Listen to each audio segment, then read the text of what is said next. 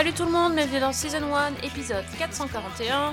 Ce soir, c'est une soirée pleine de blagues, de rebondissements, de private jokes et de d'autres trucs tout ratés. Enfin, ça va être une intro toute pourrie, comme la série qu'on a regardée, Allez, c'est parti.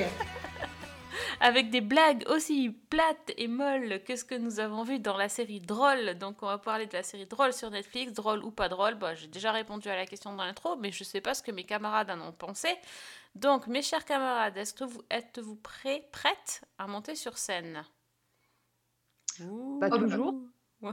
Toujours Toujours, Surtout quand en plus tu commences carrément par la fin du truc. Quoi. Alors là, franchement, je dis chapeau. quoi. Ouais, voilà, c'est ça. c'est exactement ça. Il n'y a même pas de spoil ce soir, on y va cash, les gars. Là, c'est- Bah, moi, j'y vais cash, je sais même pas ce que vous allez dire, mais euh, clairement, euh, oui, j'y vais cash. c'est- Drôle, c'est pas drôle. Et donc, euh, mes, mes camarades, vous allez m'aider à répondre à la question pourquoi drôle, c'est pas drôle? Plutôt. C'est ça, c'est ça, vous êtes prêtes. Donc. Priscilla, salut Priscilla. Ah, mais j'ai cru que t'allais même carrément. Je- non, si, si, si, quand même. euh, Non, Faites du bruit pour Priscilla Quand ils font du ouais, Ouais. c'est ça, mais j'ai pas de blague prévue parce que mon cerveau, je l'ai laissé dans les vestiaires. Mais comme la série, mhm. Euh, du coup, voilà. Donc, euh, bonsoir. Bonsoir Fanny. Et, Fanny Sophie. Salut Sophie, salut Priscilla, salut mon cher public. Salut Oh, ah, on est chaud ce soir. On est, on est- on est Ah gavé chaud. Alors là, attention, on va, on va drop the mic euh, dans deux secondes, je pense. Les gens vont nous lancer des tomates pour cette, la pire intro de l'histoire de l'univers entier. Heureusement qu'Alex n'était pas là euh, pour entendre ça parce que je pense que j'en aurais entendu parler sur 10 générations tellement c'était mauvais Ouais, mais le Mais père c'est ça. Devant arriver à un moment. à un moment donné. Mais en même temps, moi j'ai personne qui écrit mes blagues donc euh, voilà, c'est. Faut que j'assume, hein. c'est pour ça. C'est peut-être pas plus mal. Eh, tu vas faire comme Gad. Elmaleh, tu vas directement les piocher aux États-Unis. Ça marche super pendant un temps. Ah ouais, je pourrais les traduire et tout, ça serait pas mal. Ouais, ça serait une bonne idée ça. Que tu fais pas pécho, c'est bon. Bonne idée. Eh ben écoutez, euh, je, je me demande où ils, ont, ils sont allés chercher certaines vannes, mais peut-être que c'était c'était là aussi.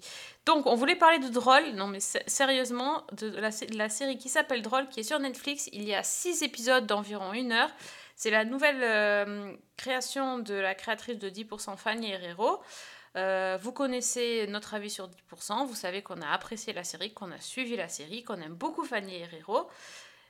Mais voilà, qu'est-ce qui s'est passé avec euh, cette série drôle? Priscilla, tu veux nous pitcher la série? Et, et ben, et ben, étrangement, j'ai cru que pour une fois, tu étais tellement remonté que tu allais pitcher toi-même. Tu vois, Bah, parce que écoute. bien parti là.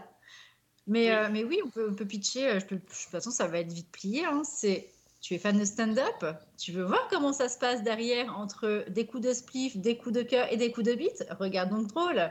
Oh, joli Donc euh, très clairement, on en est sur, bah, voilà, de toute façon, euh, l'autrice, donc euh, la showrunneuse, parce qu'il faut l'appeler showrunneuse, hein, parce que du coup maintenant, sur, sur les articles, elle se dit, je suis une showrunneuse parce que, je cite, j'ai euh, été capable d'embarquer, tac, plein de, plein de scénaristes derrière moi qui m'ont suivi et qui ont tout fait pour que le projet aille à son terme.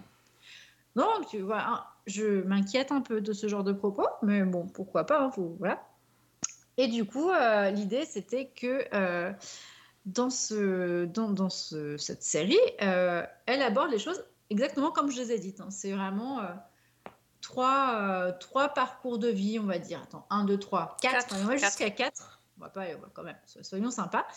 Euh, de, euh, de, euh, de gens qui font du stand-up. Donc, euh, ils sont trois. Donc, on a un Vietnamien qui se, plaint, qui se plaint la plupart du temps qu'on le traite de chinois et qui se prend des coups de spliff à longueur de temps. Donc lui, euh, grosse pop quand il a été euh, sur un film et depuis, bah, il devient un peu ringard et il ne sait pas comment se reconstruire. Et évidemment, il tombe dans tous les stéréotypes possibles imaginables, la drogue, l'alcool, les fêtes à n'en plus pouvoir et même pas savoir où est-ce qu'il se réveille. Euh, Nézir euh, qui, euh, qui est donc un peu euh, le cerveau, voilà, qui, euh, qui fait son petit trou dans le milieu du stand-up. Voilà, il va faire quelques petits Deliveroo parce que euh, ou euh, Uber ou ce qu'on a envie de, de penser, Parce que d'ailleurs j'ai oublié qu'il y a plusieurs noms. Il vit chez son papa dans une cité tout à fait tout à fait stéréotypée et puis voilà donc il fait les deux est-ce qu'il va percer il percera pas on ne sait pas mais on a quand même un indice Est-ce qu'il va vendre son âme au diable dans ses blagues? Allons savoir ce qu'il va faire. Et euh, ce Nézir est ami avec euh. Alors pour le coup, j'ai adoré ce personnage. Moi, je, l'aime, je l'aime vraiment. Donc euh, pareil, euh, elle évolue dans le milieu du stand-up, elle commence à, faire, des sketchs qui commencent à marcher. Et là, bim, elle nous trouve le, euh, sketch de l'année où ça parle de plaisir masculin. Et là, bam, buzz sur Internet. Son mec, forcément, il n'est pas content, mais vu que ça fait du buzz, elle laisse la vidéo et voilà. Elle va commencer à faire son petit parcours. Donc, il y aura la question de l'avortement qui va être, enfin, de l'avortement, euh, enfin, oui, du bébé qui arrive au mauvais moment qui va être, euh, qui va être abord- abordé. Donc, euh, voilà. En, tout cas, pas de grosse surprise. Et enfin, la petite cerise sur le gâteau là, qui m'a beaucoup plus dérangée, parce que là, pour, euh, pour le coup, j'ai trouvé ça assez, euh, assez mauvais. Euh, c'est le personnage, et d'ailleurs j'en ai même oublié son prénom et ça ne va pas du tout. Apolline. D'Apolline, mais oui, Apolline. Donc Apolline, bourgeoise du 16e, euh, qui, euh, comme, est- comme elle est décrite par, euh, par Nazir, euh, du coup le, le héros, euh, euh, a l'air d'être sortie d'une peinture. C'est vrai, du XVIIe siècle, on pourrait tout, tout à fait penser ça. Et brillante, hein, euh, appartement somptueux chez papa-maman sur deux étages, grandes études destinées à un avenir tout tracé qui va commencer à vouloir faire aussi du stand-up et bien sûr va tomber amoureuse de Nazir. Bah voilà, tant qu'à faire. hein. Sauf que rien ne va se passer comme prévu. Guerre des classes, de ce qu'on veut, de, la classe populaire et de la bourgeoisie. Et la bourgeoisie qui veut rentrer dans le milieu populaire parce que finalement c'est super cool et qu'elle découvre plein d'autres trucs que ses copines qui sont toutes bourrées et qui s'envoient du spiff à longueur de temps elles aussi. Voilà, maman qui pète les câbles, grand classique. Claque la porte, grand classique. C'est téléphoné. Et puis voilà, à la fin, euh, happy end, euh, tout va bien. Donc pff, voilà, il n'y a pas Eh de- ben, Mais il n'y a même pas à dérouler plus que ça, parce que c'est vraiment ça, c'est quatre personnes, milieu plus ou moins euh, voilà, hétérogène, ils se découvrent, il y en a qui font de la merde, il y a de la drogue, enfin c'est pas... Et puis de toute façon, happy ending quoi. Je sais même pas s'il y aura une saison 2. Déjà, est-ce que ça mérite une saison 2, va donc savoir. Bah écoute, je pense, j'ai lu quelque part que la saison 2 était en préparation. Je suis pauvre. Ah, c'est pas pratique d'être pauvre. Quand je vais au distributeur, le distributeur il me dit euh, Ah, désolé, j'ai pas de monnaie, bon courage, bonne journée. Ça n'allait pas être bien. Bienvenue au drôle. Je fais du stand-up. Du coup, t'es drôle quoi. J'essaye, j'essaye, sûr. Après, euh, je me dis que j'aimerais essayer autre chose. Tu veux faire du stand-up? Je sais plus qui tu es. Autant l'histoire, elle est ce qu'elle est, autant les comédiens, je les ai vraiment adorés. Ah, voilà, il y a du positif quand même, parce que là, je te sentais encore plus remonté que moi. Ben, je sais pas, mais tu vois, sur le coup, j'ai tout regardé, j'ai regardé assez rapidement, et puis voilà, ça, ça balance un cliché après un cliché et une porte ouverte après une porte ouverte. Enfin, c'était pas. Ouais. Mm.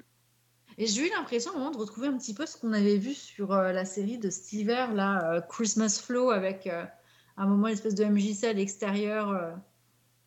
Où on attend euh, voilà, le gros spectacle de l'année pour faire plaisir aux gens, et puis au final, ça se passe pas comme prévu. Enfin bon, bref. Mm. J'ai l'impression de revoir des codes déjà existants, et pour le coup, ça m'a agacé. Ah oui, oui, ça c'est sûr. Donc en gros, quand même, ce qu'il faut retenir de ton, de ton résumé, c'est quand même cliché, stéréotype, tu l'as dit deux fois, je pense que ça va être le premier reproche. Et pourtant, j'aime tellement le stand-up. Moi, je, je suis, une- je suis vraiment une, bah, une fervente euh, admiratrice de ces, de ces gars qui, euh, et de ces nanas qui sont vraiment là, ils se lancent sur scène, tac, et vraiment sur du format court. Donc, c'est pas simple, hein, ce, genre de, euh, ce genre de pastille à lancer comme ça. Je, j'adore ça, mais, mais là, euh, je crois que l'exploitation était, était pas trop, pas trop ouf, quoi. Moi déjà, j'avoue que ce qui m'a déstabilisée, c'est que bah, avec un titre pareil, on s'attend quand même à rigoler un petit peu. Et en fait, il y a dans le premier épisode, pour présenter Blink quand il va monter sur scène, il y a Isatou qui dit euh, il a appelé son club, son club le drôle pour faire croire qu'il l'est.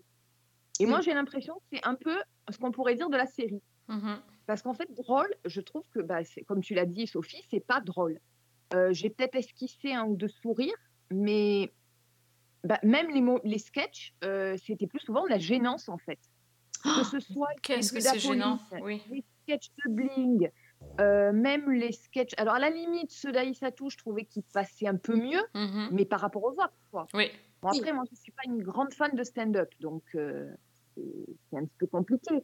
Mais euh, y a, effectivement, moi, ça n'a pas fonctionné sur moi, euh, ni au niveau des sketchs, ni au niveau effectivement de l'histoire de ces quatre personnages, parce que j'ai été quand même très marquée par ce que disait Priscilla au niveau des clichés et de tout ce qu'on pouvait attendre, euh, même au niveau du déroulement des différentes histoires. euh, on les voyait quand même venir de très très loin. Ah oui, oui, c'est c'est hallucinant quand même. Enfin, euh, autant sur les sketchs, tu sais pas trop ce qu'ils vont sortir comme van. bon, t'es déçu parce que tu rigoles pas, mais sur le sur leur vie, quand on, on les voit en dehors du club, on, pourrait écrire. Enfin, on sait d'avance ce qui va se passer. C'est c'est embarrassant là. ce- Enfin, ça me fait penser à ce moment où le où Nézir va va chez Apolline pour lui ramener un bracelet et que la Ouais. mère elle le prend pour le chauffeur Uber. euh, Enfin, Non, mais ça, c'est tout à fait possible. Moi, pour le coup, c'est pas ça m'a pas choqué. ah. Ah, mais comment elle ferme la porte et tout sur le nez? Non, mais non, mais. Ouais, mais c'est C'est trop c'est mal. euh. Non, non, ça c'est tout à fait crédible pour le coup. C'était tout à fait crédible. Ah ouais? Moi, ça m'a choqué. Comme la scène avec les flics dans la rue. Et Ah oui, ça oui, ça oui, oui, oui, ça oui. Bon, c'est crédible, mais en même temps, on s'y attendait, quoi. Ouais. Oui, pour ça Ah oui, il n'y a pas de euh, surprise, non, c'est- sûr. Ouais. Et c'est dommage parce qu'en fait, il y a certains moments, moi, qui m'ont plutôt euh, intéressée. C'est vraiment ceux où on, j'allais dire, on plonge, pas vraiment, mais on effleure le côté création et écriture Mhm. d'un spectacle de stand-up. Euh, quand, euh, bah, quand Nézir peaufine ses vannes, Mm. quand euh, tout ce, tout ce travail-là en amont, la répétition même des blagues ou des sketchs, euh, j'ai trouvé que pour le coup, le, le fait d'avoir un petit peu essayé de, de se pencher sur ce processus-là, ça aurait pu être intéressant et j'aurais bien aimé que ça soit creusé d'ailleurs. C'est ça. Oui, mais il n'y a rien qui est creusé. Enfin, euh, alors après, moi, je vais être tout à fait honnête. hein, Il y a six épisodes, j'ai pas réussi à, à aller au bout. Moi, je j'ai vraiment lutté euh, pour, pour regarder la série. Je me suis arrêtée au milieu. Et Ah. euh, vraiment, enfin, je, je, je trouvais que les épisodes duraient longtemps. Qu'il y Mhm. avait des moments euh, hyper gênants, hyper longs. euh, Enfin, j'ai eu beaucoup de mal à m'attacher à quasiment tous les personnages, sauf, euh, comme tu disais Priscilla, le personnage d'Aïssatou, moi, que j'ai trouvé très touchant, trou- touchante. Et voilà, l'actrice est sublime, elle est, elle est lumineuse, elle est, elle est solaire, elle est vraiment géniale. Euh, mais sinon, le reste, euh, j'avoue, moi j'ai même été dérangée euh, par euh, voilà, les, les Bling. blinks là, oh là là. Ah, mais c'est pas Ouais. possible. Mais je me suis dit, mais le mec, ok, C'est faut affreux, quoi. travailler. Ok, c'est bien de, de- de- d'avoir un, un truc qui va popper sur, euh, sur Netflix comme ça. Oh, mais punaise, mais je me. Non, non, là, c'est c'est- Mm. embarrassant quand même. hein. Ouais, complètement. Moi, j'étais mal à l'aise pour Ouais. l'acteur, en fait. Au-delà du, du- Ouais. De l'écriture du truc, je, vraiment, j'avais euh, je- j'avais vraiment mal pour l'acteur qui jouait ça. Je me dis, Mhm. mais c'est chaud, en fait. Ouais, c'est. euh, C'était compliqué. Et, pareil, enfin, là, je suis en train de relire euh, quelque chose que, du coup, j'avais déjà lu euh, il y a deux jours sur, du coup, les propos de Fanny Herrero à sur, sur Drôle. mhm. Elle dit euh, J'ai reconnu dans les stand-uppers cette capacité à exprimer les choses. Ce sont des auteurs qui proposent un récit singulier, le leur, et tous ces récits mis, bout à bout composent un grand récit, une manière d'être jeune français aujourd'hui. Deuxième petit morceau, alors moi j'ai trouvé ça fantastique, là c'était superbe. hein. Ces stand-uppers brillants ont un sens du langage incroyable, avec un langage jeune, très inventif, très précis. Non, mais on dirait qu'elle est, elle est partie en safari en Afrique et qu'elle observe les, les animaux quand elle parle de ça. exactement, c'est exactement ce qu'elle dit. hein. C'est pareil parce qu'elle dit qu'elle a été observer elle-même euh, les stand-up euh, Dans leur milieu naturel. Ah. Elle a- en fait, elle a fait Apolline. Voilà. Apolline elle doit être une extension de Fanny Herrero. Moi, je, je vois que ça parce qu'elle disait exactement la possible. même chose. Qu'elle prenait des notes justement pour, euh, pour se mettre là-dedans. Et... Ah, mais je- Donc en plus, un personnage qui est, pour ma part, que je trouve particulièrement agaçant. Mhm. Ah ouais, Ben oui. c'était malaisant. Voilà. Mm, mm, mm. Bon, bon, bon, ben écoutez, euh, je suis assez. Enfin, ça me rassure qu'on soit toutes les trois du même avis, mais, Ah non, mais- euh, les avis sur Internet sont, sont très euh, différents. euh, euh, la série est soit détestée, soit encensée. euh, Ah, mais voilà, mais là, Bon, Mais- mais nous on a choisi notre camp, mais c'est. euh, bon, je suis contente d'avoir le même avis que vous. Je, je me, je me dis, c'est- pas normal de pas rire en fait. euh. Non, mais même au niveau de, de la construction du truc, voilà, du coup, j'ai retrouvé le petit passage. euh, Alors là, c'était le fameux truc, du coup, Fanny Riro disait que c'était la showrunneuse. Donc, euh, elle, elle- je cite, hein, c'est d'abord un scénariste, donc en parlant d'elle, hein, showrunneuse, c'est Mhm. d'abord un scénariste qui est capable d'emmener d'autres scénaristes avec lui, puis des techniciens, puis des comédiens, des réalisateurs, pour que la série, attention, roulement de tambour, reste cohérente et ne se dilue pas avec la masse de personnes qui interviennent. D'accord, Ouais, ah c'est oui. référence.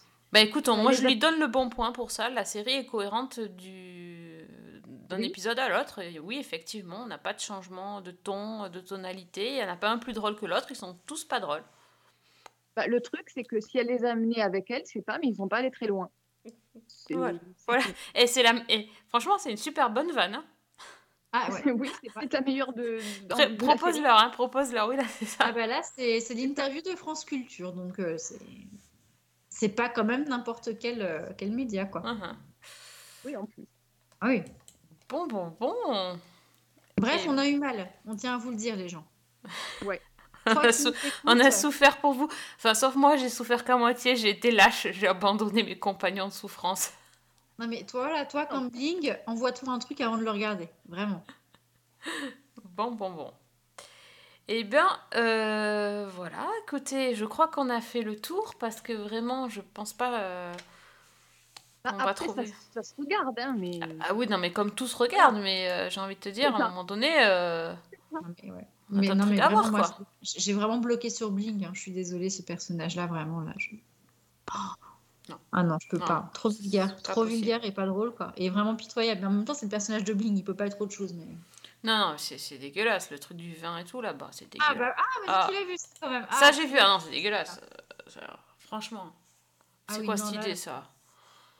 Bon. On peut- ça, ça se dit quand même ou pas De toute façon, il n'y a rien à spoiler là-dedans. Donc en vrai. Ah, bah, en tout cas, c'est pas drôle. Hein. Ah non, c'est dégueulasse. Hum. Donc il y a une scène au restaurant où Bling, euh, enfin le restaurant café théâtre euh, où Bling travaille, donc qui est tenu par sa sœur, qui euh, pour se venger d'un client euh, se met derrière le bar et fait pipi dans le dans le vin- dans le verre de vin du client parce que le- ce dernier n'était pas content de la qualité de ce qui lui était proposé. Donc il lui a dit bah tiens on va lui faire goûter ça. Voilà. Donc Mhm. toi petit auditeur qui écoute ça, Tu demande à te faire déboucher la bouteille devant toi. Voilà, tu n'as pas envie de voir la scène d'ailleurs. Tu n'as pas envie de voir la Non, scène, non. on en voit vraiment trop en plus. Ça m'a rappelé, euh, ça, ça m'a rappelé étrangement la scène de, euh, de, de Tom. euh, comment non. Ouais, dans Tom et Pamela, c'est ça? Ouais. Tommy et Pamela, Tommy, quand ils Pam et parlent Tommy. ça Ça m'étonne. dans, la, dans la chambre. Je ne sais pas ce qu'ils ont en Ouais. ce moment avec ça. Oui. Bon, allez, je pense qu'on va passer au, au suivant parce que là, euh, non, c'est plus possible. Euh, donc, dans notre bloc-notes, les filles, vous avez des trucs plus sympas à nous, euh, à nous recommander, je pense. Ah oui, Oui, alors Fanny, je sens que tu, tu as envie de dire des choses positives. Ah, Moi, en fait, je vais parler d'une série qui arrive sur Apple TV euh, demain, au moment où on enregistre, donc le, le 25 euh, mars. Et c'est une série, en fait, qui est tirée d'un bouquin que j'avais adoré. Et j'avais un petit peu peur de l'adaptation parce que le bouquin est une véritable, c'est une fresque très, très ambitieuse et très construite. Et je me disais que c'était vraiment casse-gueule. Donc, c'est euh, le titre, c'est Pachinko. C'est une série euh, qui, qui se passe en Corée, en partie en Corée. Alors déjà, le- l'explication du titre, le pachinko, c'est en fait un jeu d'argent qui est, on va dire, entre flipper et machine à sous, euh, qui est très populaire au Japon, où il y a des grandes salles. Et au départ, euh, on va dire jusque dans les années euh, 60-70, c'était euh, bah, des salles en fait qui étaient utilisées principalement par la, mafia japonaise, par les yakuza, pour blanchir leur argent. Et donc, en fait, le titre de la série vient du fait que l'un des personnages qu'on va suivre va, si ce n'est faire fortune, du moins faire son trou dans ce milieu-là, dans ce milieu des salles de pachinko. Donc, euh, bah, le bouquin, euh, c'est un livre qui a été écrit par un, auteur coréen qui s'appelle Mi Jin Lee, euh, qui a été un véritable best-seller.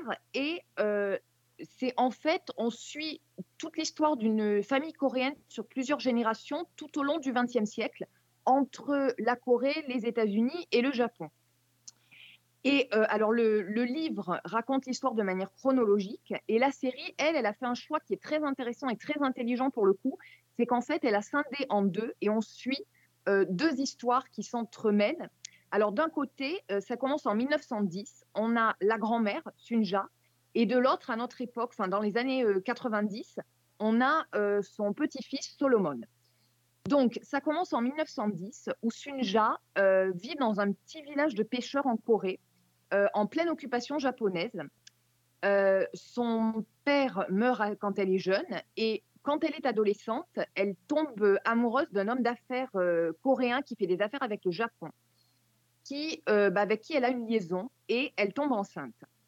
Euh, ce type-là va lui proposer de, bah, de garder sa famille au Japon et lui de l'installer en Corée euh, comme bah, finalement une deuxième famille. Et elle refuse.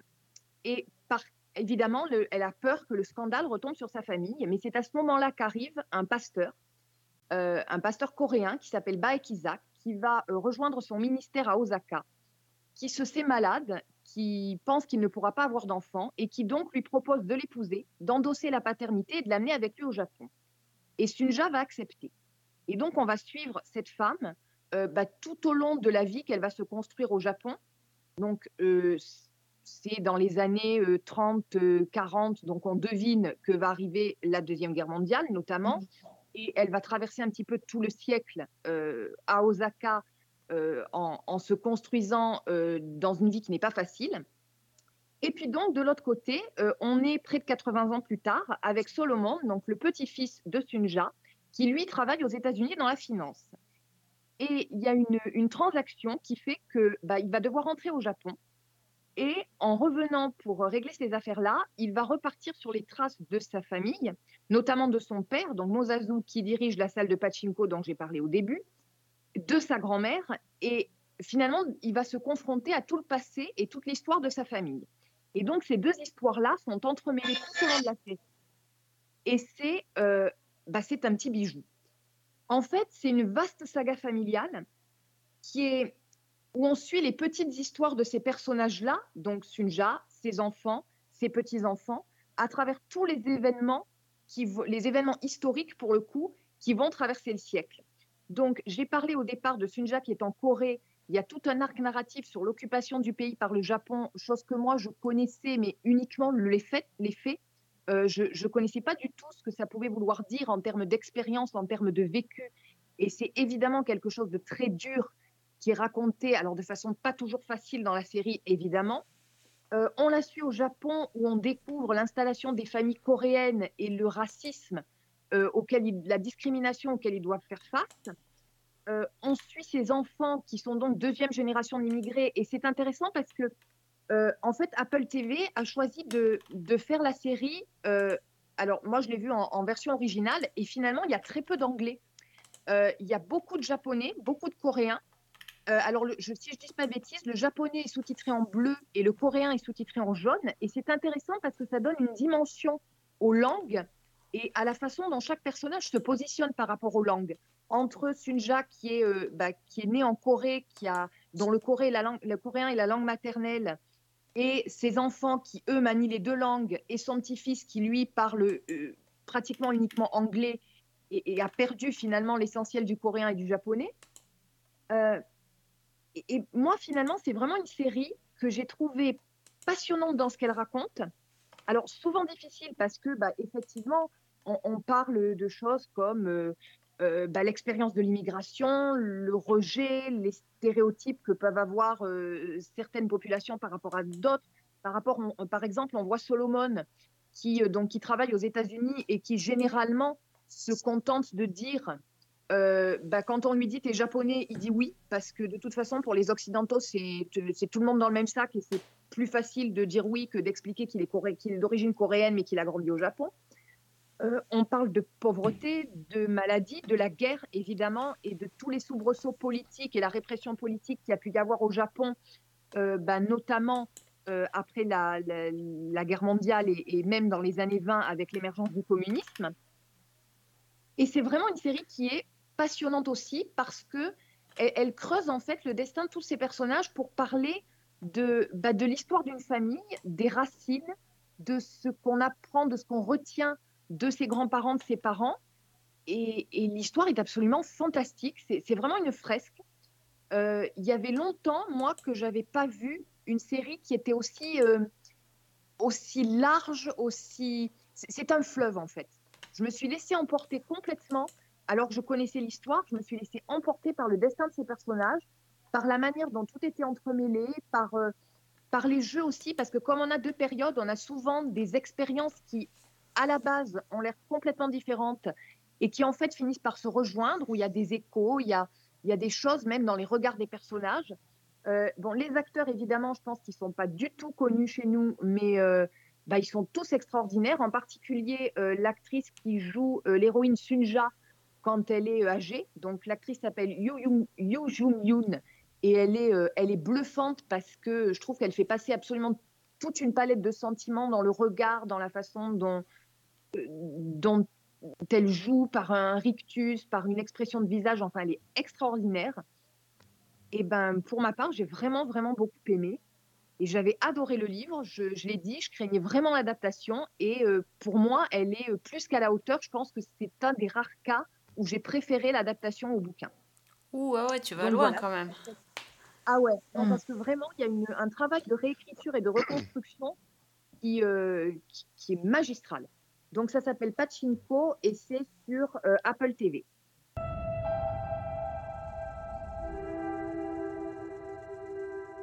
아가 생길 기다. 꼭 버티낼 기다. 반드시 헤쳐나갈 기다.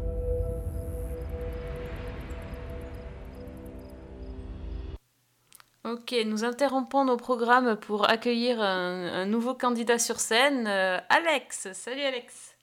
Oui, mais j'arrive, mais vous avez quasiment fini l'émission, mais c'est pas possible, c'est quoi ce travail Ah, écoute, c'est ça le professionnalisme. Bah, non, c'est peut-être que vous avez. Non, mais j'explique aux auditeurs quand même, quand on a préparé l'émission, ils ont dit Oh, bon, on va commencer en retard, t'arriveras, t'auras juste 5 minutes, mais ils ont déjà fait les trois quarts de l'émission. Non, non, on n'a pas fait les trois quarts, mais c'est vrai que. Écoute, on a, on a eu le temps de dire qu'on avait adoré la série drôle et comme on pensait que tu allais être de notre avis, euh, on est passé On au bloc-notes en fait. Bah oui, c'est vrai, c'est pas intéressant du coup d'avoir mon avis, évidemment. Mais non, écoute, euh, maintenant que tu es là, euh, nous sommes, euh, Mais nous sommes prêtes à, voilà, nous sommes prêtes à écouter. Et à bien, réouvrir Euh, oui. Ouais, non, je vais pas revenir sur drôle. parenthèse enchantée. Je vais pas revenir sur drôle, ça n'a strictement aucun intérêt pour les auditeurs qu'on refasse un, un focus sur drôle, vous avez fini. C'est pas. Ça, ça va mélanger leurs trucs, ils écouteront vos paroles, ça suffira. Attendez, les filles. Tu nous, fais non plus confiance, tu nous fais confiance euh, 100% Non, j'ai aucune dans confiance notre... en vous. J'ai aucune confiance en vous. Si vous avez commencé en retard, vous avez déjà fini drôle, c'est que vous l'avez expédié, que vous avez détesté. Donc, euh, Voilà, voilà c'est ça. Punaise, mais il nous connaît tellement, c'est Bah grave. oui, hein. en même temps, euh, mais En même temps, euh, euh, non, on essayait un peu de parler de bonnes séries, tu vois, parce que là, pff, Et puis, oh, j'ai pas dit que des trucs. euh, hein, j'ai dit quand même que les acteurs jouaient bien. Voilà. Parce que, quand même, faut, faut rendre à César ce qui à César. On a des bons acteurs dans le rôle. mhm. Ah bah écoutez, Aïssatou, surtout Aïssatou et Nézir, les autres, bon. je pense que ça leur fait une belle jambe qu'ils soient des bons acteurs dans une série que vous avez pas aimé, mais enfin bon. euh, Attends, euh, t'as bien des trucs qui sont moisis et t'avais des. Je pense à ce film là, Cowboy versus Envahisseur, euh, j'en reste traumatisée. Hein, et pourtant, le casting. euh, Ah, Enfin, tu l'as confondu l'autre jour avec un autre film, je sais plus dans quoi t'en parlais déjà de Cowboy versus Envahisseur, je sais pas si t'as traumatisé, mais t'arrêtes ah pas oui, d'en oui, parler. vraiment traumatisé. On pouvait pas faire un pire truc. Il y a un casting de rêve et un film pourri. Bah là, ça, ça peut être un peu la même, le même De principe. Mandalorian. euh, ouais, Boba Fett et Mandalorian. oui, Voilà. c'est ça. Ah, Quelle bah, mémoire, ah, c'est beau. Casting pourri et, et histoire pourrie aussi, il faut Oui. le dire. Ah, j'ai mal. Là, ça y est, j'ai mal. Bon, Alex, euh, du coup, tu nous, tu nous reviens de, de Série Mania, toi? Oui Ah, alors dis- dis-nous que tu nous as découvert des, des pépites et des trucs sympas à regarder pour, euh, pour les prochains mois. Ah oui, il va falloir attendre peut-être quelques mois pour en découvrir certaines, mais euh, euh, écoutez, la, la- la série que je viens de voir, le premier épisode que je viens de voir, qui vient de commencer, enfin qui va commencer, je crois, au mois d'avril. euh, c'est une série qui doit arriver sur OCS. Euh, je n'ai vu pour l'instant que le premier épisode, mais il est à Série Mania, donc je peux en parler parce que les autres, normalement, on, est sur, on doit être sur embargo. Ça s'appelle The Baby. Euh, je sais pas si Fanny l'a vu passer ou pas dans les, dans les envois d'OCS. Non, pas encore, peut-être? Oui, oui, j'ai vu. Je Euh, hier. The Baby, c'est un. Je pense que ça va te plaire, Fanny, à mon avis. Mais je l'ai regardé, je l'ai regardé juste sur la base du pitch. C'est une série qui fait 30 minutes. Alors, je crois que c'est une série anglaise, mais j'ai un doute. Euh, en tout cas, en coprod, euh, en coprod mais euh, bon, j'ai un gros doute. Donc, en, en attendant, euh, je, je vous décris la première scène d'ouverture de la série. On a une, une mère de famille qui court avec son bébé dans les bras. Euh, elle est visiblement poursuivie par des gens qui en ont après elle. Et elle s'arrête net au milieu d'une falaise. Et là, évidemment, la police la braque. Euh, et elle, euh, elle lui dit de poser le paquet par terre. Donc, elle pose le paquet par terre. Et par terre, effectivement, il y a un bébé qui sort de ce, de ce paquet qu'elle avait dans les bras. Et euh, la mère, la mère fait trois pas en arrière et tombe du haut de la falaise. Et les flics courent pour rattraper le bébé. Et le bébé est rattrapé par le pied, par le flic. Enfin, c'est ce qu'on croit, mais en fait, c'est par la chaussette. Et le gamin tombe lui aussi du haut de la falaise. Euh, Flashback, on retourne euh, redécouvrir l'héroïne de notre série, qui est une, euh, une mère qui est entourée de copines qui euh, ont toutes des enfants. Euh, et elle n'en peut pas, elle n'en veut pas d'enfants, elle n'a pas du tout envie de euh, se laisser euh, embarquer dans cette galère, elle n'a pas du tout envie de sacrifier sa vie de femme pour avoir des enfants. Bref, euh, ses copines en plus sont toutes enceintes les unes à la suite des autres. Bref, c'est un calvaire pour elle. Et donc, euh, elle veut absolument pas, mais absolument pas d'enfants. Et donc, elle décide de partir passer un petit moment euh, tranquille dans une petite cabane euh, au bord de la mer. Et donc, elle tombe sur une petite cabane un peu délabrée en bord de mer et en bas d'une falaise. Et en fait, le premier jour où elle arrive, elle voit, elle entend un énorme bruit de, de cris. Et là, elle voit un corps qui s'écrase sur la falaise, par terre, à côté d'elle, à deux mètres d'elle. Et elle a juste le temps de rattraper dans les bras un bébé euh, qui lui tombe dans les bras. Et donc, elle va devoir s'occuper de ce bébé qu'elle vient de sauver. Enfin, c'est ce qu'on croit au départ, mais en fait, elle, va essayer de s'en débarrasser. euh, en le refourguant d'abord aux flics, puis à plein d'autres gens, d'abord en le laissant d'ailleurs, en allant faire de l'essence dans, dans une station essence, en le laissant au propriétaire. Sauf que ben, au moment où elle le laisse au propriétaire, elle, essaie de partir, et puis elle entend du bruit, elle revient. Le gamin est par terre et le propriétaire a la tête euh, explosée. Euh, ensuite, elle le, lai- elle le laisse au commissariat de police et rebelote, c'est pareil.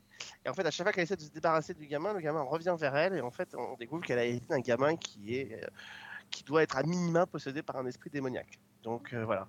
Et ça s'arrête là-dessus en fait. Ça s'arrête là-dessus. Sur le premier épisode, le bébé est dans, un- dans une cage, à, dans une espèce de bac à linge sale et dans sa Oh maison, il est revenu là. Voilà. Et donc euh, ça navigue entre ces deux, euh, entre ces deux atmosphères-là, à la fois le, la critique, euh, la- l'aspect social d'une femme qui ne veut pas avoir d'enfant et qui voilà et qui hérite d'un enfant et le- l'enfant qu'elle hérite, euh, c'est un peu Damien dans la malédiction quoi.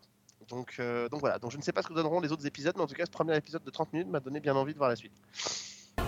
I know I'm not your mum, and you know I'm not your mum. I had this vision of just swinging Lily's head against the wall.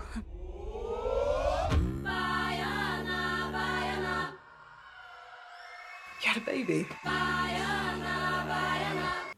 Bon, ah oui, ça commence fort. hein, euh, On, a- on- on est sorti des paillettes, on est parti bien dans la malédiction et les. Ah, j'adore.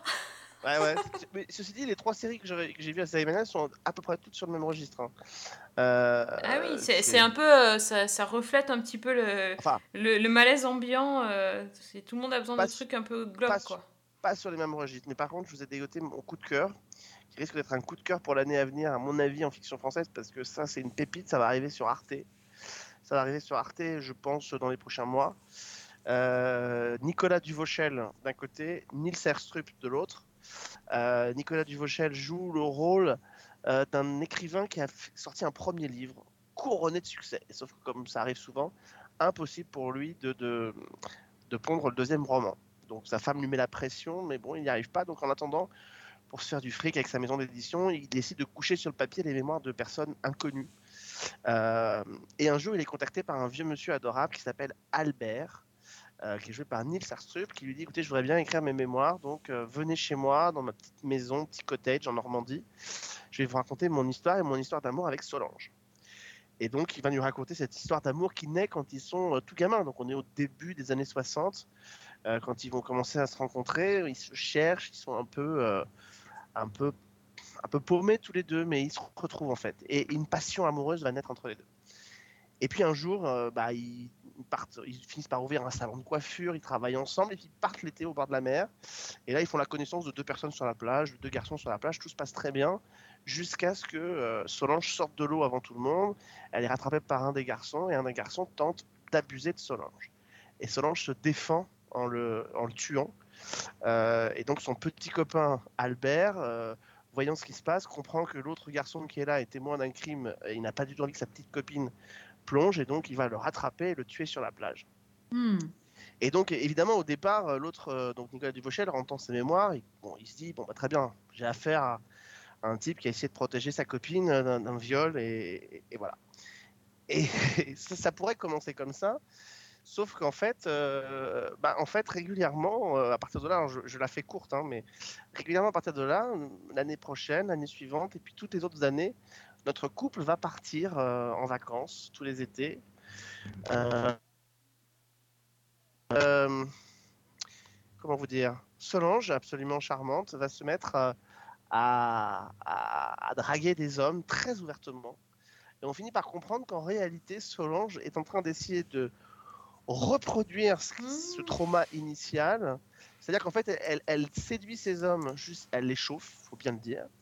Elle les chauffe jusqu'à ce qu'on arrive à l'extrémité où les hommes ont envie de coucher avec elle, mais vraiment et insistent. Et là, il y a deux cas de figure. Si l'homme, à un moment donné, elle dit, elle les chauffe, elle les chauffe, elle les chauffe. Et à partir d'un moment, elle dit, non, finalement, j'ai plus envie. Et là, il y a deux cas de figure. Soit le mec dit non, ok, j'arrête, il s'en va, elle prend une cigarette, ça se finit.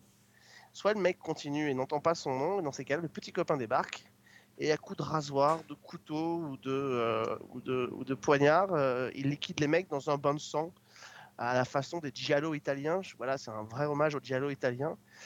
Et en fait, bah, petit à petit, Nicolas Duvauchel comprend qu'il n'a pas simplement affaire à un pauvre type qui essaye de lui, de lui euh, clouer sur le papier son passé, mais qu'il a affaire à un couple de serial killers qui a échappé à la justice pendant 40 ans, voire 50 ans. Mais sauf qu'il y a plusieurs questions qui se posent. Albert raconte sa vie à Nicolas Duvauchel, mais où est Solange? Première question. Solange n'est plus là. Qui est ce mystérieux flic joué par euh, euh, j'ai oublié le nom de ce comédien, mais c'est pas grave, je le retrouverai. Mais en tout cas, quel est ce flic qui enquête dans l'ombre sur euh, ce tueur en série? Et puis surtout, pourquoi Nils Arstrup, donc Albert, a choisi Nicolas Duvauchel pour coucher son histoire sur le papier? On va vite découvrir que ce n'est peut-être pas non plus totalement un hasard. Ça s'appelle Les Papillons Noirs et ça doit arriver sur Arte dans les prochains mois. Ouh là là là là là. Je... Ouh, ça, ça va me plaire. Et bah ça va te plaire, c'est- tout ce qu'on aime, c'est-à-dire qu'il y a un, un mélange de pulp à la Pulp Fiction, euh, à la Quentin Tarantino, donc un Mhm, peu ce truc oui. un peu un peu survitaminé, mais en même temps un vrai hommage au giallo italien, c'est-à-dire euh, ces films d'horreur avec beaucoup de violence et beaucoup de gore. Euh, voilà, c'est voilà. ça a été mon coup de cœur, on a découvert ça. Peut-être qu'à l'heure où je vous parle d'ailleurs, il n'est pas impossible que la série soit primée à Série Mania parce que parce que ça a été le choc pour beaucoup de gens. À chaque fois qu'on en parle, c'est un vrai choc. Pour l'instant, je vous parle que des deux premiers épisodes. Je n'ai pas vu la suite.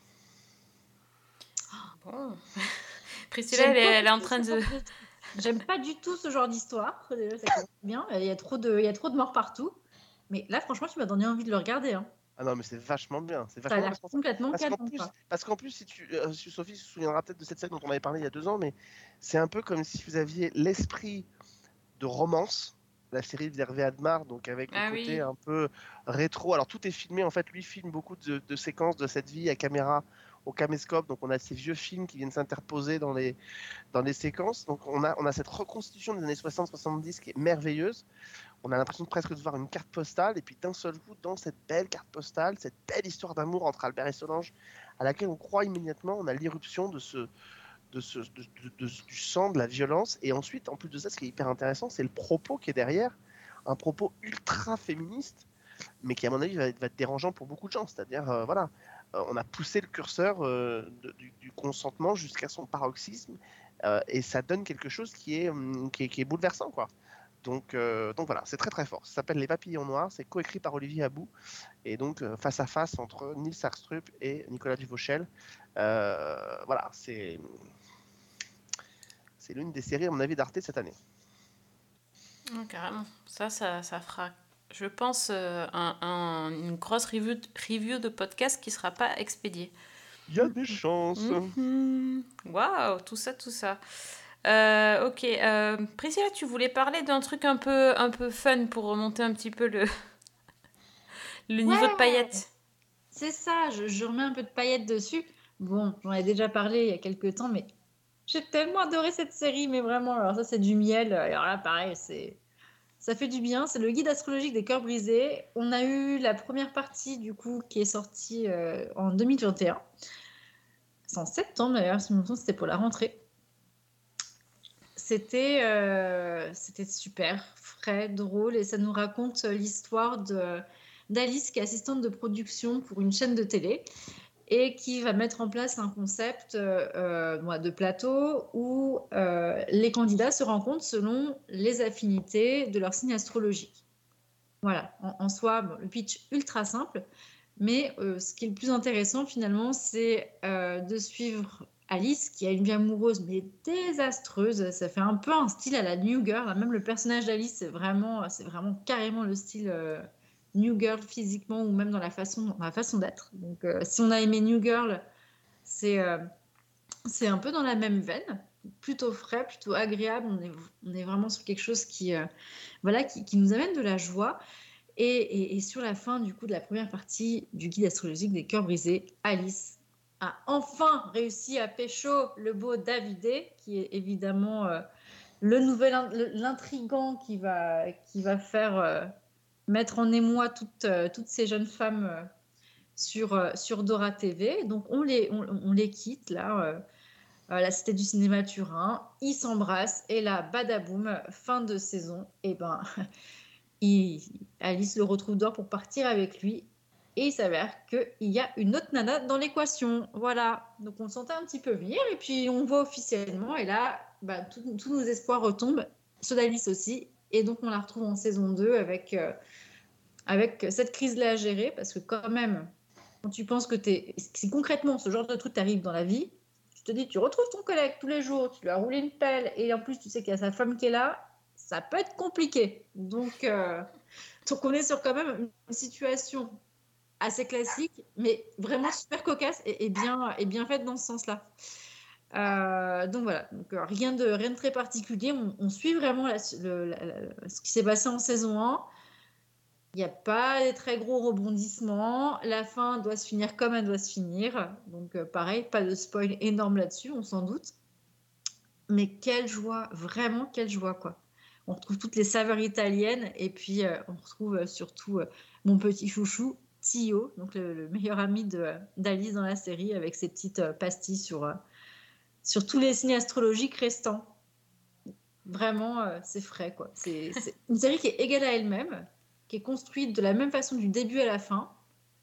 Voilà, qui a pas Et la tu- et tu t'es pas va lassé que ça soit toujours pareil? Et non, parce que euh, c'est tellement agréable et ça change tellement de ce qu'on voit euh, actuellement sur les, euh, sur, sur les plateformes de streaming que ça passe vraiment très très bien. C'est comme, tu sais, je sais pas, ton, ton petit plaisir coupable quand tu rentres de chez toi et que tu as besoin de te prendre un, un petit carré de chocolat, bah, ça fait exactement le même effet. Ah, ok, là, là je comprends moi, bien.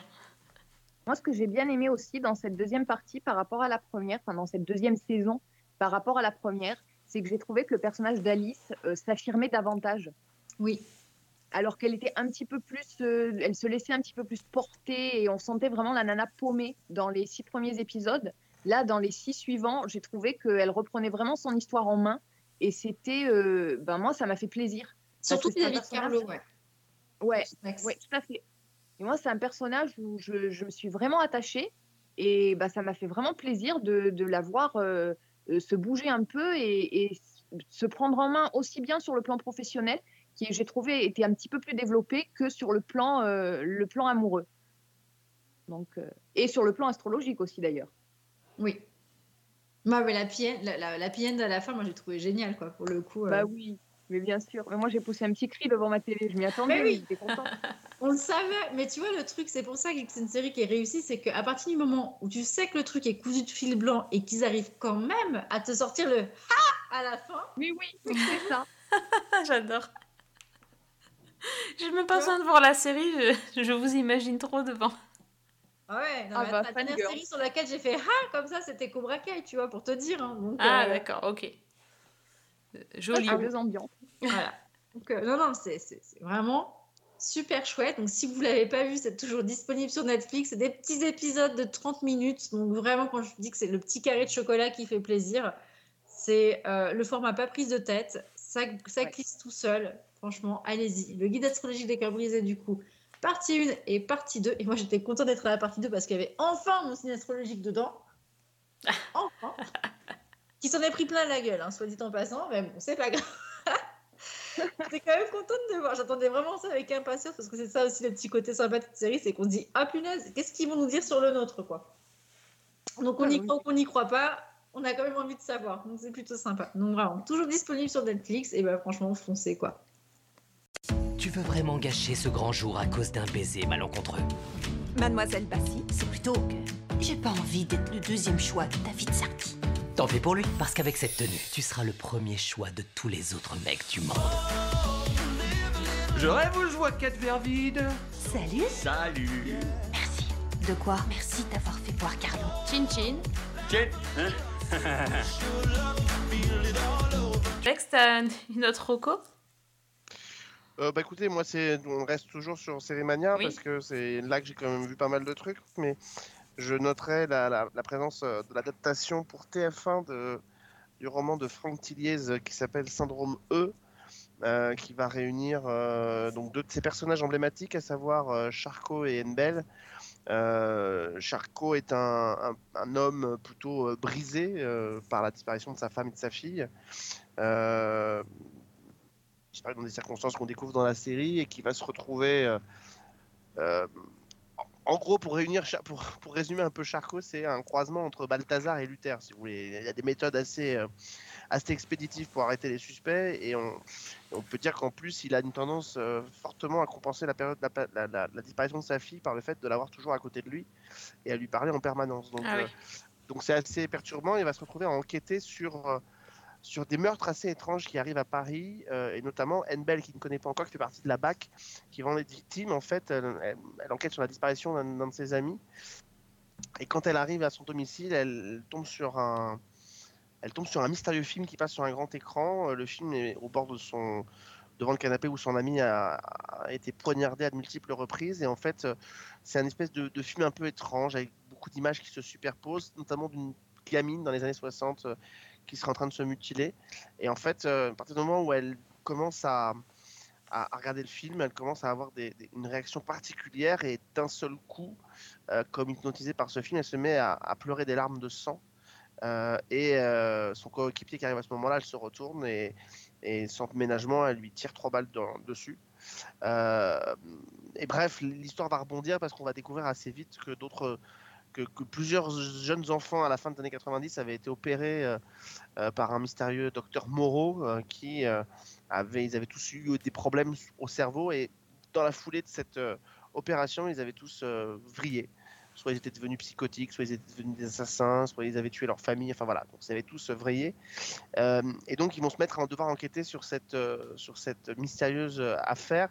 Pendant ce temps-là, des enfants disparaissent au Maroc euh, et sont soumis eux aussi à des tests et à des expériences avec une organisation qui semble mener tout ça. Voilà, ça va. euh, Alors on a vu pour l'instant que les deux premiers épisodes, la suite devrait arriver aussi dans quelques mois sur TF1, mais c'est une enquête aux ramifications euh, incroyables. Ça va aller du Maroc au Canada et Enbel va se retrouver à devoir rejoindre la, la brigade de Charcot pour pouvoir enquêter. Il faut savoir que dans la littérature euh, de, euh, de, Franck Tilliez, euh, les deux, les deux personnages avaient d'abord leurs histoires dans leur coin, ils menaient leurs enquêtes chacun dans leur coin, puis il les a réunis dans un roman qui s'appelait Syndrome E, et ensuite ils vont devenir, ils vont vivre une grande histoire d'amour, ils vont devenir un couple emblématique, et ils auront donc à enquêter sur d'autres affaires. Donc a priori, ça n'est que la première d'une longue série qui devrait arriver sur TF1, mais en tout cas pour cette première saison Syndrome E, c'est écoutez, l'histoire est prenante, il y a des rebondissements, il y a une espèce, on a l'impression de voir une mini-série concept comme les Américains savent le faire, c'est-à-dire avec avec des rebondissements, avec des twists, avec, euh, avec une grande intrigue, un grand feuilletonnant sur six épisodes. Euh, Il y a un petit peu de Jean-Christophe Granger aussi dedans pour des, des grandes expériences qui sont menées sur des enfants. Les influences à Ring, par exemple, pour le film Maudit, enfin qui semble être maudit. Euh, voilà, c'est très bien fait. On a un casting qui est assez impressionnant parce qu'on retrouve notamment donc Vincent Elbaz, Jennifer Decker qui, a- est de la comédie française, Kouchen, Emmanuel Béard, Bérangère Krief, euh, Michel Bernier. Donc voilà, on a quand même un, casting plutôt solide. Euh, c'est mis en scène par. euh, Donc c'est écrit par. Alors, Combo et Maître de Magique. C'est écrit le scénario par Mathieu Missoff, qui était le créateur de Zone Blanche. Euh, et c'est réalisé par de Butler, qui était la réalisatrice de La Promesse. Donc euh, le tout euh, produit par la productrice des petits mœurs d'Agatha Christie euh, et de Ils étaient 10. Donc autant vous dire qu'on a un espèce de, de magma de gens plutôt talentueux qui, qui sont autour de cette série. Euh, on, a très, on est très impatient de voir la suite, mais pour l'instant on n'en sait pas plus. Je pense qu'il faudra à mon avis attendre la rentrée pour qu'on puisse découvrir cette série donc, euh, euh, qui s'appelle Syndrome E. Ok, encore une série à ajouter sur la liste de trucs à voir. Oui, ça, oui, ça- oui. ça me paraît carrément cool. Il y Euh, une belle sélection à La Rochelle, enfin ah bah, à Série Mania à franchement. Il y a plein de choses que j'ai pas vues encore, mais il y a Le Monde de Demain, euh, la série sur NTM, il y avait Russ, qui est une série musicale euh, euh, qui vient sur France, sur Slash. il y a, enfin, il y en a plein, donc il y avait une- vraiment une belle distribution. Et c'est, il y a des hors-saison, euh, qui est un polar avec Marina Hans et Sofiane et Fianso. Enfin, il y a une vraie belle distribution en tout cas, et, et toutes ces séries vont arriver bientôt sur, euh, sur les chaînes et ça fait vraiment plaisir. Carrément, bah, tant que tu, tu parlais un petit peu de, de Syndrome E, tu as parlé de Balthazar, euh, bah, je voulais euh, faire un point parce que j'avais, euh, j'ai commencé à regarder la saison 4. C'est une série que j'aime bien, euh, c'est, c'est rare que je regarde TF1 en direct. Donc là, j'ai, commencé à. Enfin, j'ai rattrapé un petit peu les épisodes de, de la saison 4 de Balthazar. Ça a drôlement changé. niveau ambiance aussi, on est, on est, c'est hyper dark. C'était déjà Ça pas. faisait un moment déjà. hein. Oui, mais là, c'est. Voilà, la, la, la saison 3, ça- c'est vrai que c'est parti un petit peu euh, à côté psychopathe et tout ça. Mais là, la saison 4, euh, je trouve que le personnage de Balthazar, qui est quand même le héros, euh, il, est, il est torturé de chez torturé, et à juste titre. Mais c'est la, la série est devenue vraiment. vraiment très très dark et je trouve que Thomas Sisley est, est vraiment génial dans son rôle de, de, de flic, euh, enfin de, pardon, de légiste euh, qui, qui est en train de s'auto-détruire. Donc euh, il y a une nouvelle euh, capitaine dans l'équipe, puisque à la fin de la saison 3, euh, la capitaine Coste a, a quitté euh, la brigade. euh, et euh, donc là, elle est remplacée par, euh, par une autre jeune femme euh, qui a l'air. Camille. Camille, voilà, Camille Coste, qui a l'air assez, qui a l'air assez rock'n'roll aussi. Hein. Et, euh, Elle je n'est pas pense- que rock'n'roll. Ah, t'as tout vu, toi C'est la sœur de. Non, mais c'est la sœur. Alors, petite anecdote, c'est la sœur de Guillaume Labbé, tu sais, qui est le héros de Je te promets, notamment un des, Oui, de- des personnages de Je te promets. Hum, exactement. Et moi, j'ai moi j'ai tout vu. Oui, Euh, je te, je te laisse finir, mais j'ai tout Ah, vu. t'as, tout vu. Non, mais ouais, j'ai, trouvé que le, le premier épisode était hyper efficace. euh, que c'était. Ouais, c'était très très fort. Ça se passe dans une, en- une enquête dans un avion. euh, c'était, c'était très très bien. Et euh, bon, après, évidemment, au niveau. Je veux dire, au niveau de, ce qui est crédible ou pas crédible, là, bon, on, a, passé toutes les limites parce que quand on est capable de faire atterrir un avion, bon, je pense que voilà on a un petit peu dépassé les limites de ce qui est crédible, mais bon, cela dit, l'enquête était, était cool et euh, j'apprécie bien. Donc euh, là, en ce moment, c'est sur TF1, mais enfin, toute l'intégralité de la série est Et sur, sur Salto. Et euh, comme ça cartonne sur TF1, euh, ils ont décidé de faire durer le plaisir. Et donc, au lieu d'avoir deux épisodes inédits par soirée, maintenant, il va y en avoir qu'un. Ce qui fait que la série va s'étaler un peu plus que, que sur le mois de mars. Ça va, ça va aller jusqu'au 15 avril, 14 avril.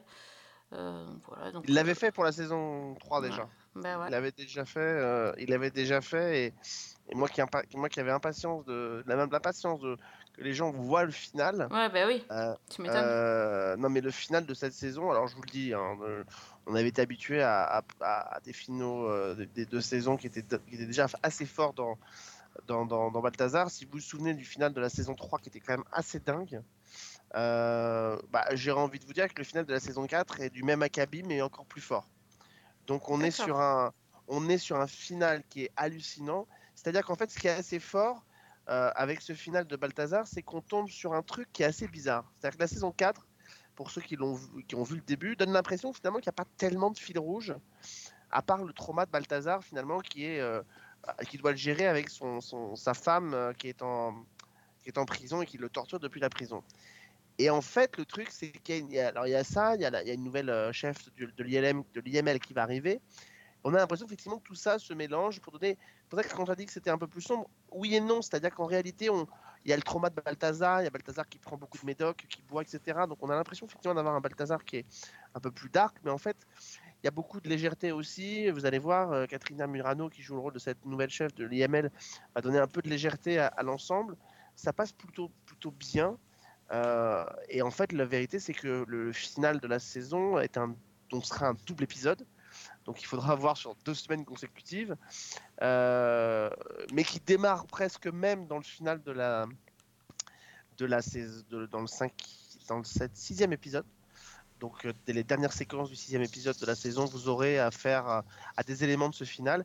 Et honnêtement, le final de la saison est dingue. C'est-à-dire que pour moi, il est à peu près du même acabit, euh, si vous vous souvenez, que le final de la saison 5 de Profilage, Ah oui. dans, lequel, euh, dans lequel Chloé avait affaire à un psychopathe et où elle finissait par poignarder son partenaire en, crise de démence. On est à peu près du même acabit sur le final de Balthazar, qui va, alors je, peux vous, je vous le dis, c'est juste pour vous teaser, hein, mais qui va complètement rabattre les cartes de tout ce qu'on avait, a vu jusque-là, va donner une nouvelle dimension à la série.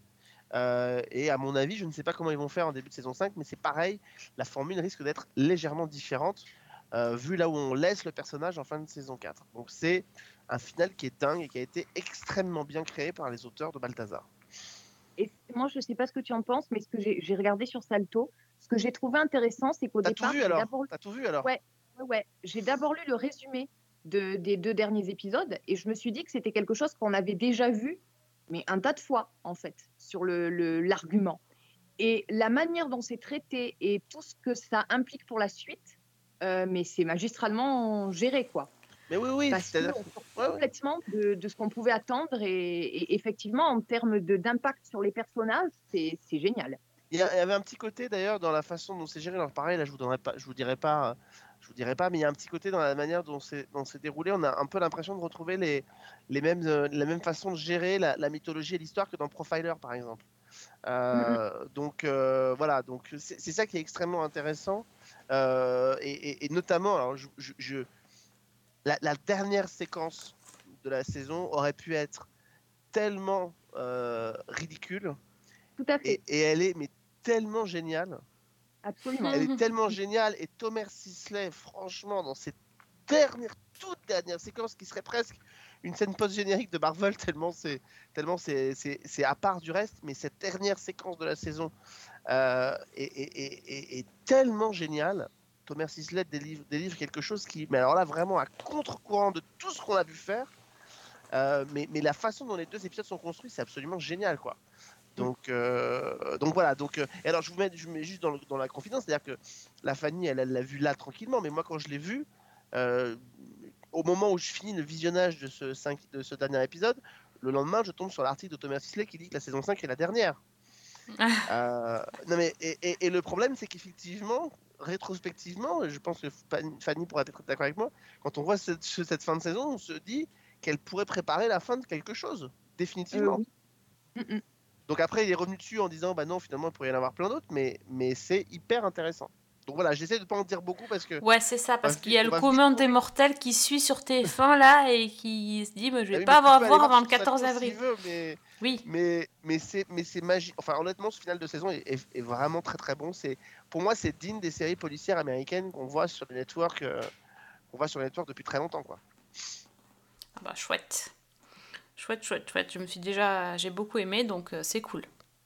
C'est- Je reste sur ma bonne impression. Parfait. Et je me souviens.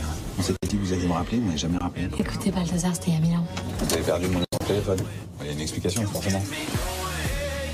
C'est pas trop perturbant d'avoir eu le numéro de téléphone d'un héros pendant des années comme ça, sans jamais s'en servir. Puisque là, ça y est, c'est officiel, on va commencer à travailler ensemble. Je te propose qu'on élucide un mystère. Pourquoi tu m'as jamais rappelé? Euh, Fanny, tu avais parlé d'une d'une autre reco toi aussi euh, sur Série Mania. Ben, pour le... ben oui, pour le coup, c'est une série qui, je parle sous le contrôle d'Alex, avait... a été présentée en avant-première française euh, à Série Mania euh, et qui arrive donc là, par contre, très bientôt, puisque c'est le 31 mars sur Canal+. C'est une série britannique qui s'appelle This is Going to Hurt. Yes, of course.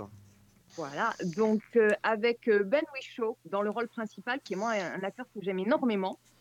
Euh, donc au départ, c'est euh, en fait c'est l'adaptation des mémoires d'un médecin euh, qui s'appelle Adam Kay, qui euh, bah, en fait qui, était interne dans un service d'obstétrique gynécologie dans un hôpital public britannique et qui, ben, suite à une, on va dire une très mauvaise expérience lors d'une lors d'une opération, a tout laissé tomber pour se consacrer à l'écriture et pour devenir aussi scénariste de série.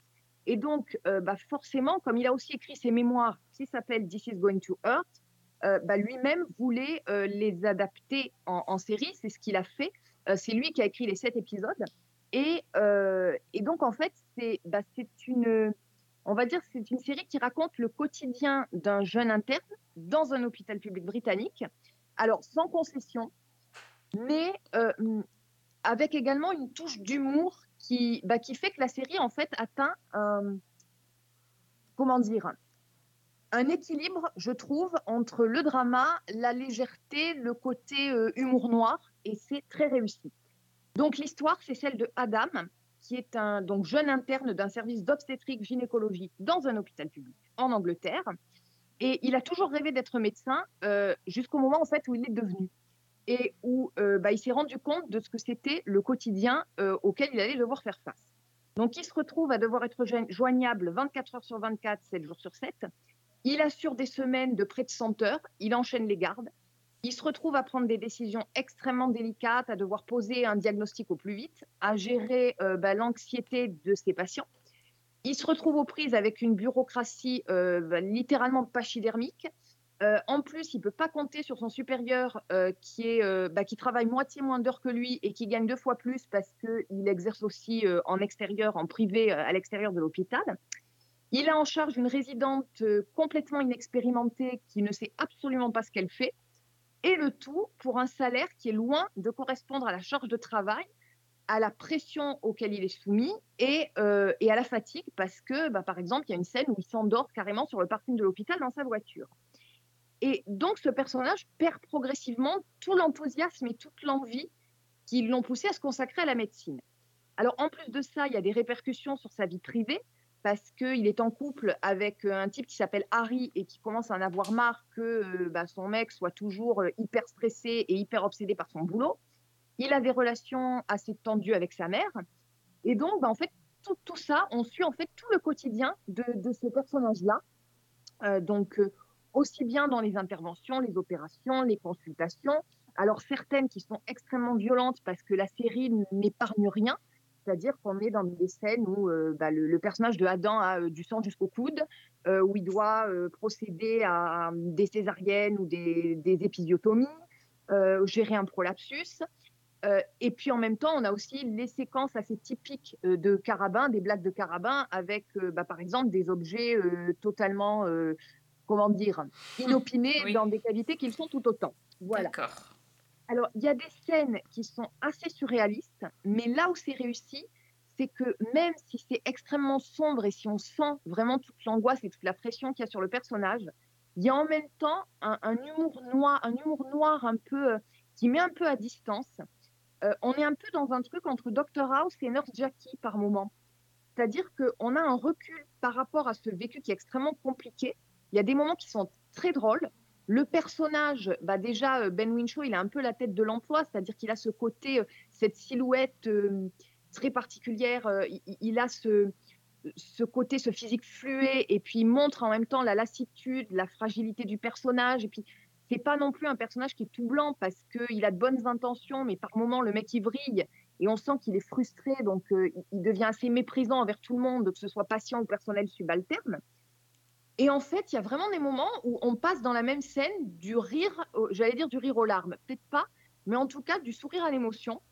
Et, euh, et moi, personnellement, c'est une série que j'ai trouvée très forte parce que elle arrive à divertir et à, à emporter dans le quotidien de ce médecin et en même temps à soulever quand même des questions qui sont euh, très intéressantes sur le système de santé, sachant que la série se déroule en 2006, je crois, enfin en tout cas avant la pandémie de Covid, donc avant que la crise sanitaire fragilise encore un système de santé euh, qui était déjà pas au top. Donc euh, bah, c'est une série qui, est vraiment très très forte, euh, que moi j'ai trouvé à la fois amusante par moments, divertissante, prenante, et puis bah, quand même un petit peu perturbante quand on va chercher au-delà. Et puis, bah, Ban Min-cho, il, il est absolument génial, mais j'ai envie de dire comme d'habitude. Donc, ça s'appelle This is Going to Earth, et c'est sur euh, Canal à partir du 31 mars. Et il y a 7 épisodes. Ok, ah bah c'est noté de mon côté, parce que ça me dit bien. 31 mars, j'y serai. Having fun there. Remember when I asked you to be an acting registrar? Can you try acting like a bloody registrar? supposed to be having a water bath. Well, you never know, one of the pipes might come down.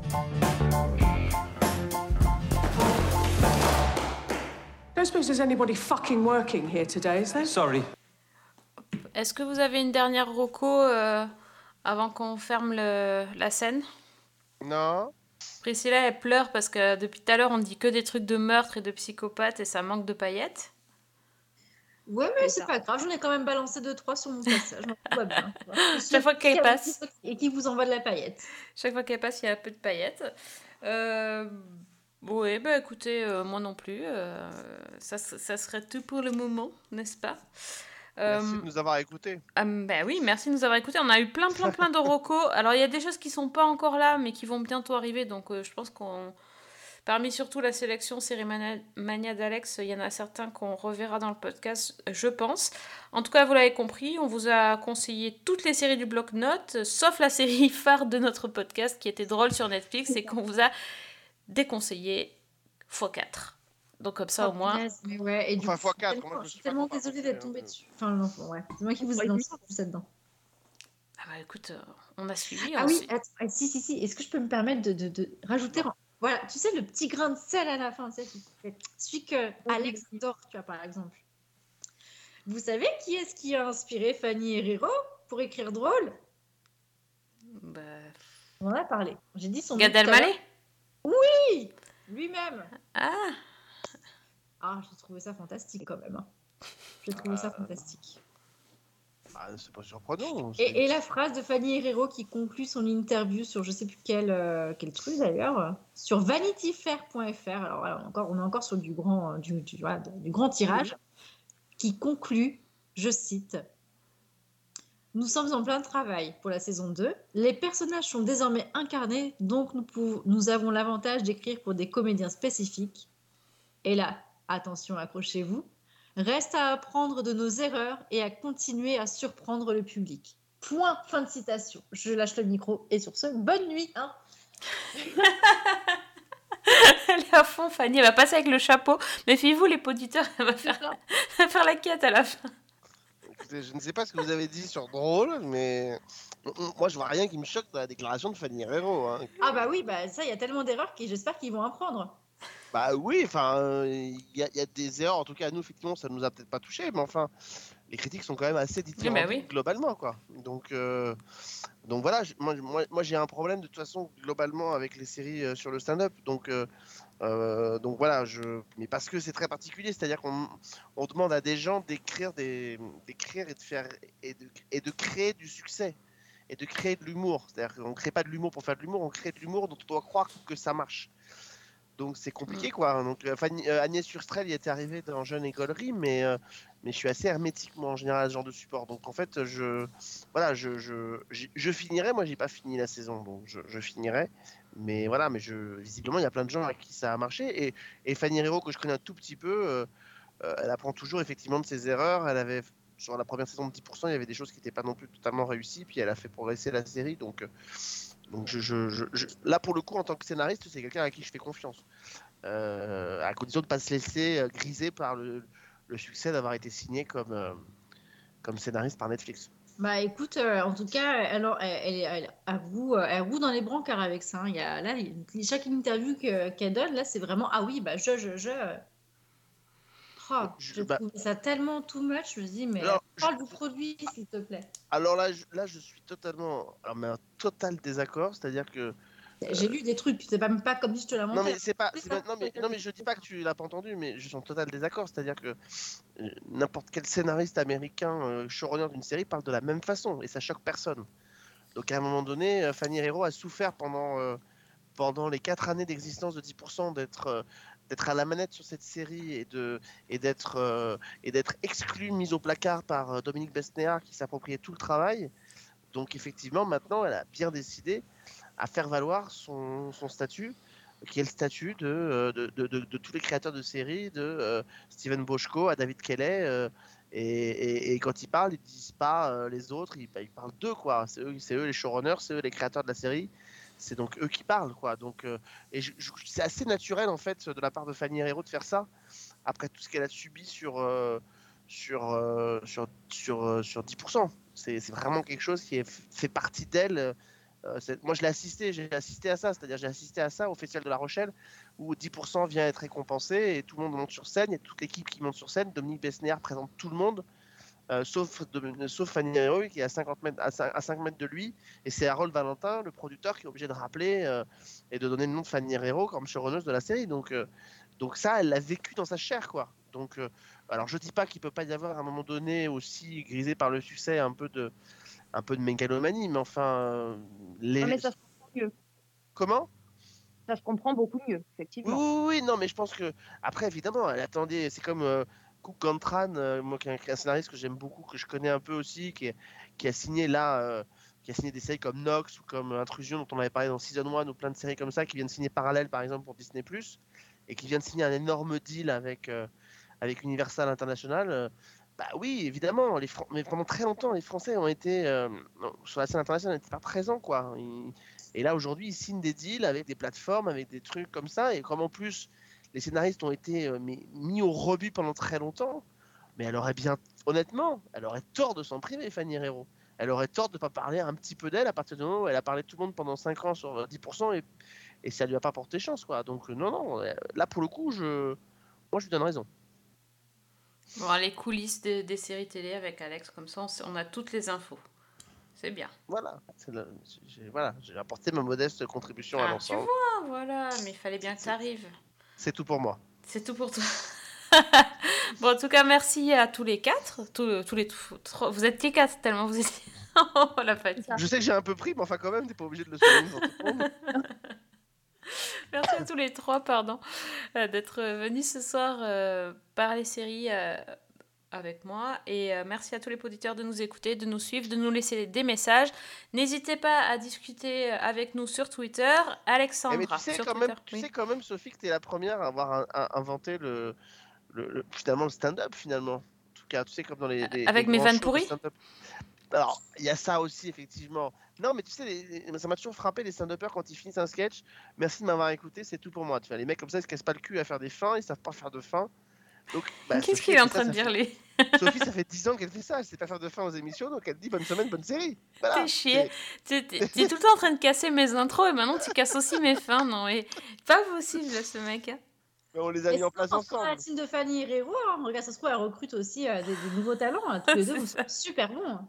Ouais, on va rajouter Fred aussi pour les vannes un peu datées avec moi, comme ça on sera, on sera Voilà, encore c'est c'est- c'est- les vannes datées, c'est Fred et Alex. Donne ton Twitter, Alex, va que qu'on aille t'embêter un peu. Euh, bah, hâte euh, Alexandre Le Train euh, ou hâte la loi des séries. euh, voilà, Voilà, c'est tout pour c'est moi. tout pour moi. Et toi, Fanny? Alors moi, c'est euh, à Fanny L. Allegra, sur Twitter aussi. Ok, et Priscilla? Pareil, euh, si vous voulez me lâcher des, des vannes que je pourrais refourguer dans mon milieu professionnel, hein, sait-on jamais, ce sera à la vraie prise. Voilà. Ils ont pas d'humour les profs, c'est bien connu. Ah, Et s'il y en a qui veulent m'écrire des, des punchlines de fin ou, des, ou mes intros, vous pouvez y aller, venez me contacter moi sur at season c'est- faux, c'est faux. Les, les auditeurs, c'est faux. Il y a 6 ans, on s'était fait une petite réunion de fin d'émission ensemble. J'ai dit, ce serait quand même bien de changer de fin. Ouais. On n'a jamais changé. Mais, En fait, mais non, non. J'ai pas d'idée, moi. Je suis pas une créative comme ça. Je... Tu Non. peux plus changer maintenant, Sophie. Ça fait 12 ans que cette émission existe. Ça fait 11 ans qu'on fait bonne. C'est- ancré dans les gens. Mais oui, non, mais je, je pense que oui, c'est. Les gens, les gens seraient, seraient malheureux si on leur disait pas bonne Alors si, semaine, on bonne pourrait, on série. pour- on pourrait très bien finir par hashtag Sunset Beach Forever, par exemple. Bah, c'est vrai que toi, tu fais jamais les mêmes blagues. C'est ça qui est bien aussi. Mais, mais non, parce que Là, moi, tu vas me dire que c'est un fil rouge. Mais en fait, C'est un fil rouge, exactement. Mais à la C'est fiction, à la façon fiction française. À la façon fiction française, c'est-à-dire très tiré par les cheveux. c'est ça. Ah là là, bon. Bref, donc, je disais donc, bonne semaine. Et bonne série. Et bonne, Bonne série.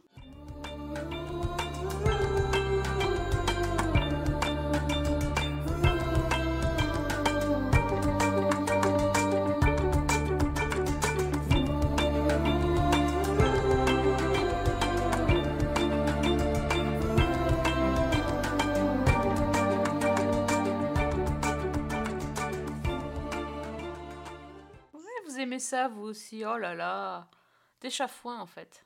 Oh, mais j'a- mais j'adore ça, enfin. J'adore ça. Je trouve ça tellement bien. Ah oui, Enfin, c'est ça. Mais si, mais attends. Ben oui. Non, mais moi, j'avais signé un deal avec Netflix pour développer euh, des, des séries aussi, des, des shorts. On sera à peu près Moi, dans je pense qu'on devrait faire la même chose. On devrait faire une série, pas sur le stand-up, mais sur les podcasters. Comme Ouais. ça, tac. C'est clair. Fais-toi fais-toi le truc pour, euh, pour la cohésion des gens. euh, comment tu vas nouer des histoires entre les personnages. Ouais, c'est bien, c'est- ça serait c'est une bonne idée. Après, ils ont fait euh, Only Murders in the Building, mais bon, il faudrait qu'il y ait un meurtre dans la- ma résidence et je, je le souhaite pas trop. On a juste des ascenseurs en panne, ça suffit. Ouais, mais alors moi, dans ces cas-là, si on fait un Murder on the Building, je veux, je veux, je veux une Selena Gomez dans le podcast, hein, parce que. Qu'est-ce que- mais mais, mais t'en as trois? Mais quel goujat? Non, mais attends.